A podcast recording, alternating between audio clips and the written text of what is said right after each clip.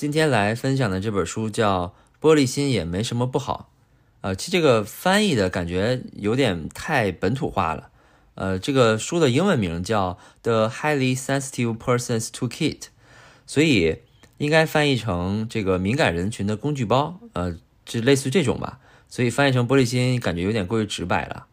呃，高敏感人群呢有一个专门的词儿叫 HSP 啊，就是 Highly Sensitive Person 的缩写，首字母的缩写。那自己算不算？这个高敏感人群呢，或者说符不符合书里认为的高敏感人群呢？啊，它有一个网站就可以去做测试的。这个网站呢，就是 hsperson.com，就是 hsp 那个 p 变成 person.com。呃，我看了一下，题目不太多，感觉花花个几分钟就能做完，所以真的感兴趣的人去可以去试试啊。呃，书里的这个介绍说呢，在整个人群当中。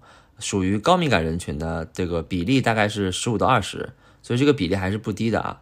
呃，这类人的神经系统算是比较敏锐，呃，大脑的运行呢也很独特，它能够呃非常强的注意到环境中的这些微妙的变化，对这个光线啊、声音啊、味道啊都很敏感啊。同时同理心也特别特别强，情绪的起伏呢也比较强烈啊，就该哭哭该笑笑啊，所以。这样的人可能比较偏向于，呃，高敏感人群的一些外在的表现吧。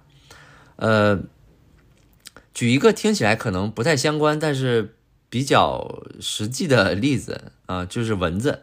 其实蚊子就是一种高敏感的害虫。我们打它的时候就会发现很难打，对吧？它反应很快，你刚要落地，这个手要碰到它的时候，它就飞走了，而且一直的杀不尽，存活率极高。所以这个就是高敏感。对环境的一个优势啊，所以这本书其实也在强调说，高敏感人群有很多的优势啊，敏感或者说玻璃心也没有什么。呃，为什么会有敏感和不敏感的区分呢？呃，这个大概率啊，或者说一些科学研究来表明，呃，大部分都是与生俱来的。因为有实验去去去去观测这些高敏感和不敏感的人，去观测他们的脑活动，会发现高敏感的人群他们的脑岛会活跃的更积极一些啊，也是因为这些更积极的脑岛的活动，就更容易帮这些高敏感的人研发出研发出演化成一种这个艺术天赋，让这些敏感的人更容易成为艺术家，成为设计师，成为成为音乐家，呃。可能需要强调的一点啊，就敏感呢，并不是内向，呃，外向的人同样也可以敏感，呃，敏感跟性别这些也没什么关系，敏感就是敏感。那内向的人为什么内向？那不一定是说他们很排斥到外面去交朋友，这个主要的原因呢，是因为内向的人是不需要通过他人来获得能量的，内向的人在自己独处的时候也能够获得快乐。而外向的人呢，可能也未必像我们想象的说，他可能一直特别的这个有能量，一直特别的 powerful energy，可能也不是。相反，他们的这种能量呢，可能是需要跟外界的人交流，呃，不断的跟其他人产生碰撞，呃，就他必须跟别人玩，必须跟别人扯淡，自己才能快乐。可能他的外向是基于这样一个大的前提的。所以，内向和外向大部分情况也都是天生来决定的。每个性格呢，也都有都有这个性格的优缺点，所以，呃，有些人一味鼓励的，一味鼓励这个内向的人变外向，或者说让外向的人收敛，其实都是没有必要的。性格就是比较独特的。那高敏感人群整体的同理心是特别强的，特别能够理解别人，所以在朋友群的这个角色当中，就特别容易扮演这个心灵导师的角色。因为很容易角色互换啊，所以高敏感人群一个非常明显的特征就是，他总能看到事情的本质啊。当你去跟他去倾诉的时候，去跟他吐槽的时候，去跟他取得这个情感互动的时候，高敏感人群可能会比较一针见血的去指出你在这个情感当中遇到的一些问题，所以这个是高敏感人群的一个比较大的优势啊。其实呢，我们。每个人对情绪的刺激都有一个底线，呃，这个在心理学上呢有一个词儿叫呃容纳之窗，啊，这个容纳之窗呢是指就在这个范围之内，在这个情绪的容纳范围之内，我们是能够控制自己的身体和情绪的反应，对于正常的需求呢，有一个正常的回应。但是如果一旦超过这个容纳之窗的范畴，就很容易不受控制了。有的时候我们情绪特别的激动，或者哎感觉我自己控制不了我自己了，其实就是跟我们俗话讲的说，哎呀我忍到忍无可忍了。这个忍无可忍，其实就是这个容纳之窗。呃，因为高敏感人群他能够接收到更多的信息嘛。假如他和一个不敏感的人放在同样一个空间，或者说放在同样一个环境背景下，他们接收到的信息是比不敏感的人要更多的。所以，假如两个人的容纳之窗是一样的，那敏感的人呢，就更容易先被这些外界的因素占满。所以，相对来说啊，敏感的人可能更容易情绪激动，呃，更容易在情绪上产生一些波动。所以，高敏感人群呢，这个需要脱敏，呃，这个脱敏呢，更多呢是要靠自己的这种认知，或者说自己的这种自我的支持。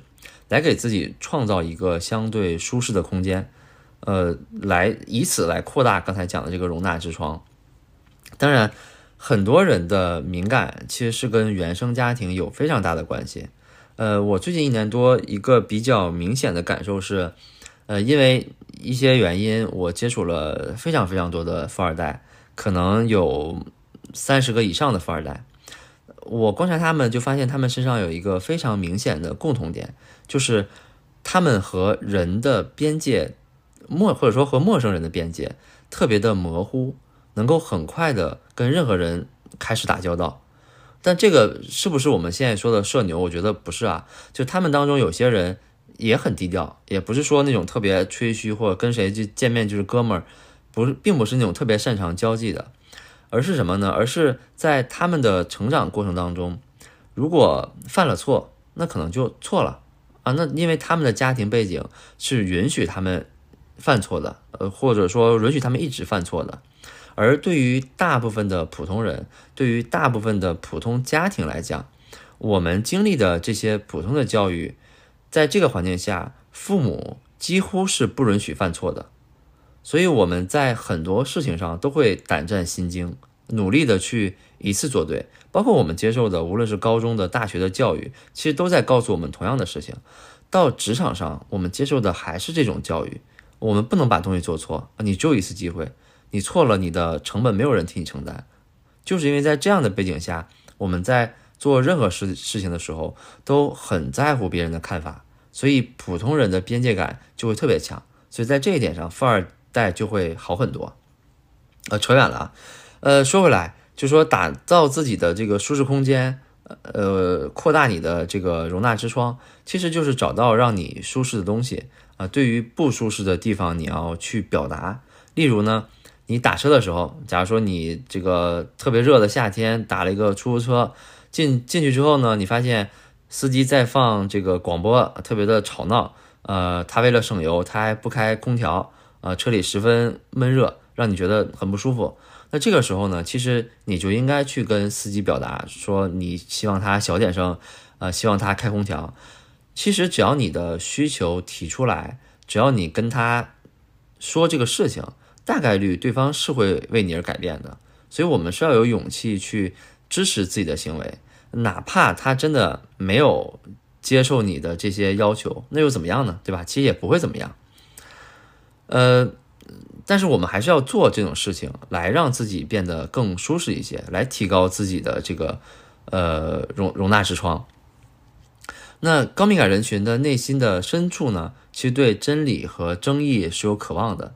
所以当别人不理解你的时候，或者说别人注意不到你能看到的那些细微的变化时候，你就要自己的。努力的去宽慰自己，去告诉自己，因为你是敏感人，他是不敏感的人，所以大家对同样的信息的接收、处理和反应可能都是不一样的，肯定是要宽慰自己的。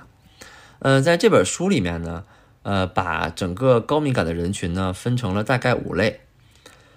第一类呢叫情感型，就是同理心特别的强，特别能感受别人的情绪。假如说。你的朋友特别紧张，你自己可能在他旁边的时候也会跟着紧张，就你角色互换这个能力特别强。第二种呢是想象型，啊，就很喜欢活在自己的潜意识里，活在幻想当中，活在梦境当中。呃，这种人呢，可能有有，我不知道算不算二次元那种啊？就他对日常的生活可能非常的敏感，他更倾向于活在另外一个世界。呃，还有这种人，可能另外另一个极端就是他在现实社会当中已经无法沟通了啊。但是这样的人呢，反而很容易成为作家，很容易成为诗人。就他们天马行空的这些东西，会帮助他创造一些本该不属于这个世界的东西。呃，第三种呢是智力型，就是特别的善于思考，呃，他记忆力特别强，特别能解决问题，渴望真理，相信逻辑。但这种呢就很容易对世界失望，因为。现实的世界一定不是按照理想的这个逻辑去运转的。第四种呢是精神运动型啊，就是特别喜欢刺激的运动啊，特别喜欢极限运动，因为他们对环境的变化可能更敏感。第五种呢是感官型，就感官特别发达，喜欢音乐啊，对声音敏感，喜欢美食，这个味蕾比较敏感，喜欢艺术，喜欢性，可能甚至有性瘾等等，这种是感官型。呃。其实呢，刚才这五个分类对于我们读者来讲啊，没有特别大的意义，更多的是说，在寻求治疗的过程当中，你对你自己的这个敏感有一个分类，你才能找到对对应的这个理疗方法，然后让自己不那么敏感或者不那么焦虑。所以听听就好了。那敏感人群怎么样才能变得稍微好一点啊？其实就是学会说不，学会拒绝他人。呃，我最近 学到了一个拒绝别人的话术，我觉得还挺有趣的，跟大家一起分享一下啊。假如说你不想去一个地方，或者说你不想参加一个活动，别人问你之后呢，你可能也不用编什么理由，就可以直接说婉拒了哈，就这四个字儿，婉拒了哈。我觉得这个话术特别特别的好，我特别特别的喜欢，因为对自己而言，你的压力会小很多，因为你不用。编故事，你不用去假装撒谎，编一个很长篇的，还要论证合理性的这样一个故事。对外呢，对向你发出邀请的这个人呢，你也展示了自己不想去的本质，而且呢，你也没有对他撒谎，而且还防止了对方追问的可能。因为如果这个别人问你去不去，你直接说，哎呀，我不去，他可能还会还还会接着问说，哎，你为什么不去啊？你有啥事儿啊？你今天晚上怎么安排的呀？是吧？但是婉拒了哈，呃，就这四个字儿就涵盖了一切，真的非常棒，推荐给大家啊。假如说一个一个你真的不想去的一个朋友，甚至可能举个例子啊，我觉得这个例子比较好。你大学毕业十年，这十年他你的一个你的一个大学同学都没有联系过你，突然有一天他给你发了一条微信，说我几月几号在哪里结婚，你能不能来呀？或者说，哎呀，听说你在哪儿哪儿，我在哪哪儿结婚，你不能来，是不是给我发个红包呀？我觉得你就可以用这四个字儿，婉拒了哈，就可以化解尴尬，也可以完成自己的使命。所以再次推荐啊。呃，我们聊稍微聊聊一点情商啊，就是情商高是不是夸奖？我过去认为是，我过去觉得如果别人夸我说，哎，这个人情商挺高的，我我觉得他是一个 挺好的词儿。但最近一两年，我觉得不是。呃，当然我不是说这个词儿不好，而是说做一个情商高的人，可能没有那么好，因为情商高的本质就是你不能做自己。情商高的特点是什么？特点就是跟任何人都能够相处得来，任何人跟你相处的时候，他都会觉得很舒服。那为什么他会舒服？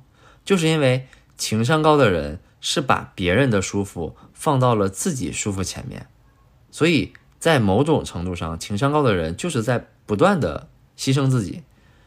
假如一个情商高的人跟这个一桌十个人吃饭，十个人都觉得跟他吃饭很舒服，那就证明他对这十个人都有不同程度的退让。